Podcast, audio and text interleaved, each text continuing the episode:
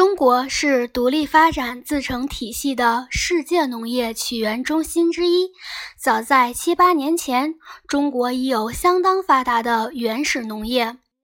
我们的先民发明了最早的松土农具——耒耜，它的普遍使用标志着我国农业进入了四耕或石器除耕的阶段。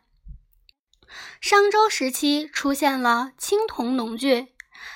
青铜农具要比木石工具坚硬锋利，由于它的价格比较昂贵，所以在农业生产中只是少量使用。在春秋时期，铁农具问世；在战国时期，铁农具使用范围扩大，牛耕初步推广。此后，铁犁牛耕逐步成为中国传统农业的主要耕作方式。西汉时期，赵过推广了偶犁，后来出现犁壁；而在隋唐时期，江东地区出现了曲园犁，它的发明标志着中国传统步犁的基本定型。对于我国古代的耕作技术，春秋战国时期发明了垄作法。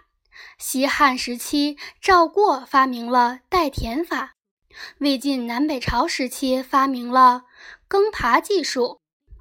著名的水利工程有战国时期的都江堰、汉朝的曹渠、白渠，还有龙首渠。灌溉农具有曹魏时的翻车。